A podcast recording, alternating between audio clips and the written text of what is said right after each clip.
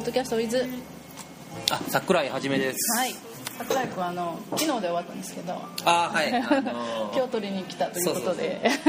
結局今回はね、はい。顔出せずに申しは訳ないい。なんかいろいろいいことがあったみたいで。ああそうです。よあのおかげさまでこんな僕でも親父になれたということでね、はい、おめでとうございます。ということで今回ね、あの美味しい歌ということをテーマに、はい。あの曲を選んでもらってたんですけれども、はい。その曲とで誰が歌ってるのかっていうのを教えてください。はい。えー、とタイトルが「えースイートダーリン」っていう曲で、はい。えー60年代のソウルのアーティストジミー・ソウル・クラークの、えー曲になります。はい、これはどのあたりが美味しい歌なんでしょうか？あとねまあた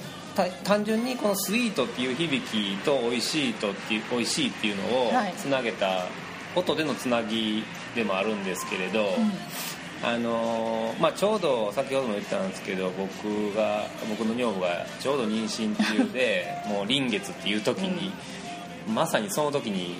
今回の作品は書いてたんでなんかこうあのーまあ、その時まだ見ぬやったんですけど、うん。自分のその、あのー生まれてくる子供に対してと、でと同時にその産んでくれる女房に対してっていう、うん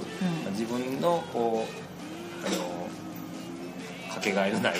存在としての女房と子供に対してのあのメッセージっていう意味でこの。まあ、ダーリンっていうのって結構日本語のイメージやったら、うん男の人に対して女の人が言う言葉のイメージなんですけど感じがする。多分この曲とかもそういう意味なのかもしれないですけど別にこれってそもそもはこうあの相手が女の人であってもいい使う言葉で。あ男女関係ない。そうですね。うん。で僕もこの「ダーリン」っていうののた対し、えー誰に向けてるかっていうのはやっぱりあの子供であったりとか女房であったりとかっていう、だから僕の中で結構これは一つこう家族をテーマにしたものあの作品としてこはいの曲を選ばせてもらってて、ジャケットのねデザインもなんかそのそうですごく幸せいっぱいみたいな。そういうイメージでうん今回は作ったんでだから曲そのものの歌詞とかちゃんと調べてないんですけど 多分そんな歌じゃないとは思うんですよただまあ自分の、あの捉え方っていう意味でこの曲を、まあ、今回は選ばせてもらいましてはい。あのまあもともとよくよう言ってますけど僕が60年代のソウルとかすごい好きでであのその中でまあこの曲をっていう今回はちょっと選ばせてもらいました、はい、これぜひね子供さんが大きくなって子供さんがね大きくなった時にお腹にいる時に作ったんだよって、ええ。プレゼントしてあげてほしいようなんなですよね。デザインですよね。割とそういうあんまりねこういうこっぱずかしいテーマは今までやってなかったんであのまあ自分もねお親になるとそういう考え方が変わるんかなって思うとこもあるんですけど。じゃあ作品も変わってきますかね？かかもしれませんね。僕自身がすごい今回のこう、まあ、女房の妊娠出産っていうのをずっとはためで見ててで、まあ、子供が生まれてからもまだわずかですけど。もう変わったの？すごい変わってきてるなっていうのをどう変わったかっていうのを言葉で言うほど変わってないですけど変わってきてる自分は感じてますね。すごい。なんか昔昔っていうか若い頃はもう結婚するのに対してもアンチやったし、うん。子供に対してももちろんアンチやったし、へっていうのはあのなんかまあ自分の持ってるこう世界観っていうのがあのにとってそういうなんか初対じみたもんとか家族とか、例えば小学校の時とか中学の時とかに自分の親を友達に見せるのってかだ恥ずかしいなみたいなあの感覚に近いものだと思うんですけど、そういうとこがずっとあったんですけどそうなん私なんかすごい愛妻家イメージがあったのに。あでもやっぱそれも結婚して変わったとこはあります、うん。あいやそうかその前はそういうとんがった感じだった、そうそう。だからずっと気持ち基本的にはそういうとんがった感覚をずっと持ってるんですけどで子供に関してもやっぱりあのねむ前っていうか子供できるまではマイナスのイメージの方が強かったんですよ。もうしたいこともでやりたくなできなくなるしまあ、携帯的にも苦しなるやろうし何かともええことあんまないやろうなと思ってたんですけど義務もねそうそうそう。責任とか。で案外ねう今に、まあ、今 今後多分これからが大変なんですけど今に至るまでをかこう振り返ってみると案外そういうところもねあの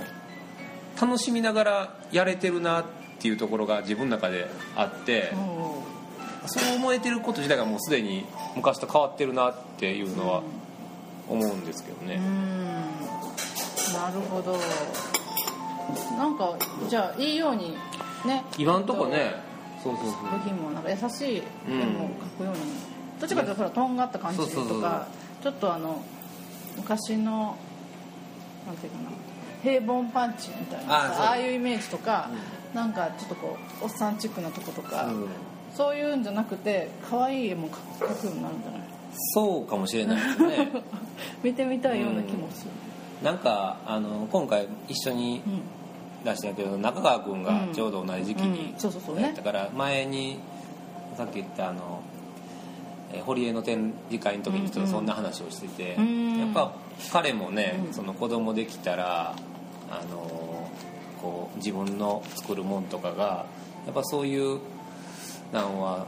少なからず影響を受けるな自分の創作に対してもうん。影響を受けるなみたいな話をしてたんで、そう中川君も今回すごいなんか変わったねっていろんな人がよく知ってる人はみんななんか言ってたから、そういうところは何かそこでいいように化学変化みたいなのがあったのかもしれないね。うん。すごいあ割とあの今んとこはこうこの状況を楽しんで楽しみながらあの受け取ってるところはありますけどね。DJ 活動も変わってきますかね？そこら辺は。正直 DJ 活動はね確実にあのしわ寄せを受けますね。まあでも夜遊びはなかなかできなくなりますわしばらく？しばらくは。あそう夜が出れなくなりますね。そういう気持ちええ。今。で、まあ、今はあのちょうど女房と子供が実家帰ってるから、うん。まあね、の独身。でやりやすい身ではありますけどもう来月になったら戻ってくるんですよ。うんうん。でそうなったらあのそう僕の実家も女房の実家もあの近くはないんでうん。うん。そうか。預けるとか頼むとかなったら、あのそうなかなか簡単に頼めへん感じやからなるべく自分らでなんとかしようっていうふうになると思うんやけど、そうなったらじゃあもう終電には帰ってきてほしいですよね。そこそれで出れたらいい方ちゃうんです？あそうかそうかもっと早い。10時までもう10時うん、仕事以外で家出れるんかなっていうぐらいの、そうなんや。うん、まあまあでもねそれは人それぞれやから周り見ててもあの子供ちっちゃくても旦那さん遊んでる人もおるし、今と変わらずに DJ はどうですかみんな？いや、まあ、それも二通りというあかー人それぞれですね、うん。もうどっぷり生まれた直後はしばらくもう顔で出さへんた子もいるし、あのその僕が同い年で、あの神戸のヌードレストランの、あのリーダーの北脇君は僕同い年でちょうど彼のところにも今年の6月子供お子さん生まれたんですよ、あ先輩。そうそう。で彼はあの元町でケネスっていうあのパブをやってるんですけどだったらもう嫌でもまあ。夜遅なるんですけど多分別にあの子供ができたからお店早う閉めなあかんとかっていうわけにいかへんよね。仕事なんでね。でそういうのはもう多分なんとかやろうと思ったらやりようはあると思うんで遊びに関しても仕事以外に関してもどんだけそれができるかっていうのはありますね、なるほど。じゃあ見せていただきます。どっちの方どんな風になってまあでも僕は多分あのこもれへんと思いますわ家には、うんまあそこも大切やしね、うん。100%いやそうそうそう。育つっていうのもね。ほんまでもあのそうそう。それもすごい思うとこなんですよね。うん。だから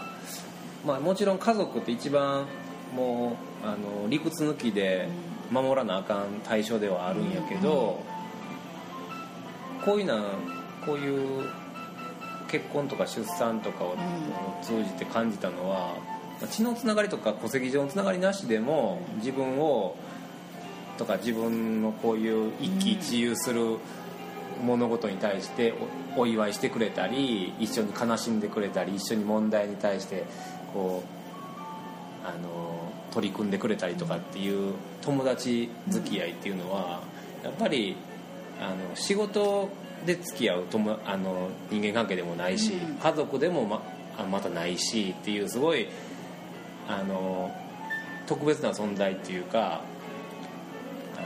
同じ価値観で集まってかつあのこれぐらいプライベートなことに関してでもこう気持ち持ってお祝いしてくれたりとか、すごいなんかあの興味持ってくれるっていう間柄っていうのはなんかあのこれも一つ大事にするべきつながりやろなっていうのはもう最近はすごい思ってて。へだから、まあ、遊びと言うてしもうたらうんそれまでに聞こえるんやけど、まあ、自分今の自分があるのはこういう人のつながりがあっての自分やからこういうとこはやっぱりなるべくはこれからもあの維持していきたいなとは思いますね、こういうことを言うようになったら僕も変わりましたからね。僕のいやでも言うタイプじゃない。結構語る方やからさそんなに違和感はないけどね。自分の中で思ってても、あまり言葉にしてこう自分こういうふうに思ってるっていうふうな、こういう臭いことはあんまり言いたくなかったんですけどね。最近そういうなんかねタガが外れたんかわからないですけど。なるほど。なんかいい感じにどんどんなっていってほしいんですが、まあ、DJ といえばレコードですけど今回あのドーナツ版でやってるっていう新しい試みで。そうなんですよ。ちょっと小さいんですよね、なんかドーナツ版に対する思いもきっと桜井君あるのかなとか思ってあそうですちょっねとそこら辺も聞いてみたいなと思ってたんですけど。僕今 DJ してるのはほぼもう今回のドーナツ版って言われるなだだよね7インチばっかりなんで、あのその7インチに対する思い出っていうのはまたあるんですけど、うん。LP っていうのは基本ジャケットありきのうん。感覚だと思うんですけど7インチってそもそもジャケットがないんですよね。なななく売られてるもんが多いんででヨーロッパ版とか日本版とかはジャケットがついてるんですけどジャケットついてる方がむしろ特殊なんが多いですよ。っていうのはアメリカ版は？アメリカはほぼもうジャケットなし。だからスリーブだけの状態うん。この中の、でそこにそのえー各音楽会社の広告とか、うん。いろんなアーティストの情報とか載ったりするっていうのがあってその状態で売られてたんですけどいうのは LP は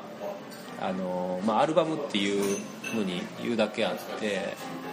あの保存版やと思うんですよ。で7インチはあのシングル版なんでい片面1曲片面1曲全部2曲なんで、どっちかというと使い捨ての感覚で当時売られてて買買われてたと思うんですよね。ああなるほど。だからずっと LP よりも残されることを前提にして作られてないと思うんですよ。うんでその中でまあちょっとこう日本版っていうのはちょっとでもこうあの購買層にアピールするためにジャケットつけてたりすると思うんですけど、うん。そういう経緯があるんでそういう意味では今回のこのドーナツ版ジャケ展っていうのはまた今までやってた LP ジャケ展とは違うこう意味合いがあるんちゃうかなと僕には結構思うところがあって。あのなるほど。それであれなの？あのライナーノートはつけないっていうのはそういう？あライナーノートつけない。ライナーノートつけないのはただただ時間がなかっただけです。そっちか。なんかそこにもなんか深い意味あるんちゃうかって勝手にう。ん、まあでもなくてもええかなとも思ったとこはあったんですけど。まあすごくす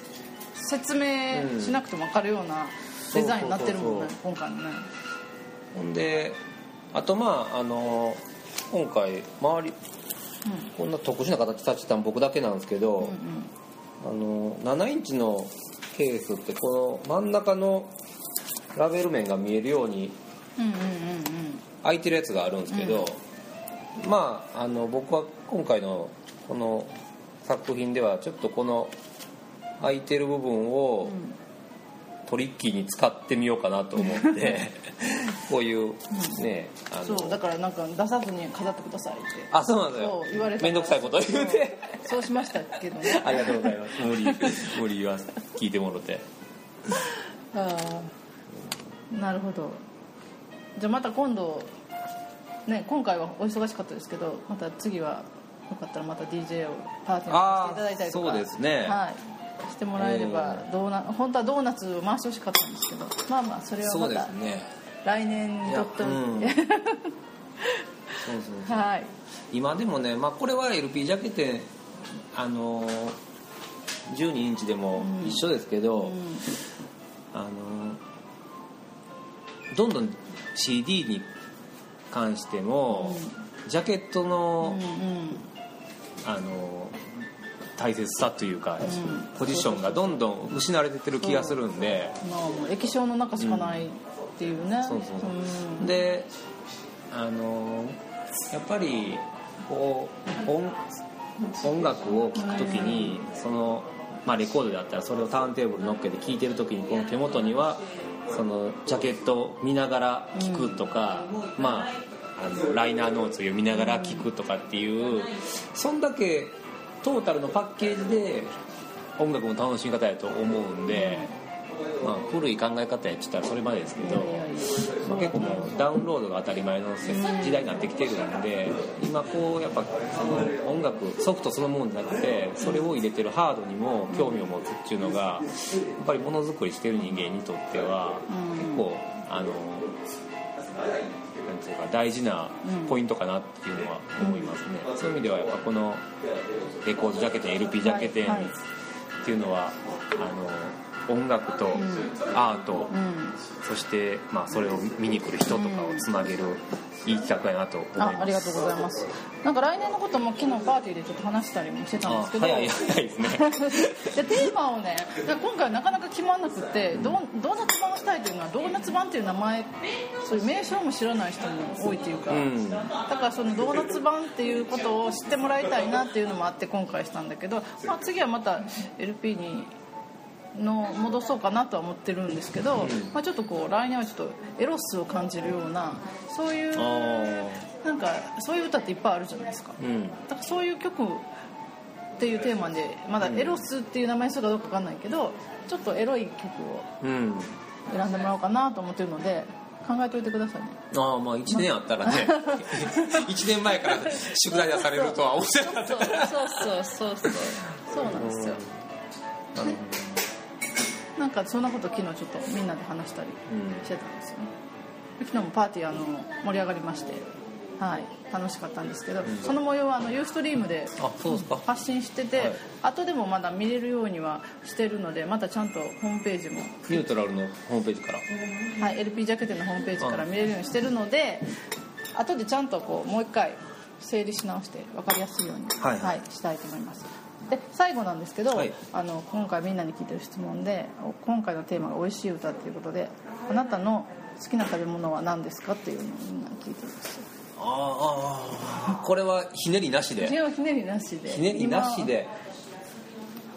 それ料理名とか今そういう。そういうあのうーんむっちゃそうやな。オムライスとか好きですね。オムライスいたね今いるでしょうね。かぶってた。カレーもいるでしょうね。カレーはいなかった。あほんじゃあカレーいきますわ じゃあカレーするカレーいろんなカレーありますけどどんなカレーが？まあ、でどんなカレーでもねいいいんですけどあーどうやろう割と普通っていうおか母さんが作ったような日本カレーがうん